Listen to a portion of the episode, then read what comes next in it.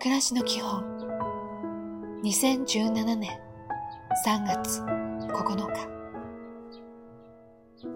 おはよう。人を好きになることは素晴らしいことです。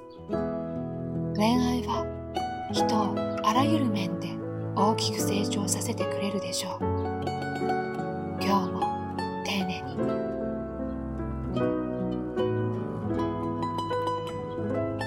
ちは。自分への好奇心を持つことは大切です。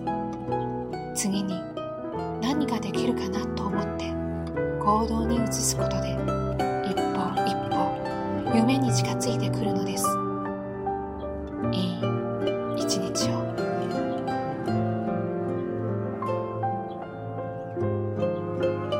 おやすみなさい。どんなことでもまずは相手の話を聞きましょう。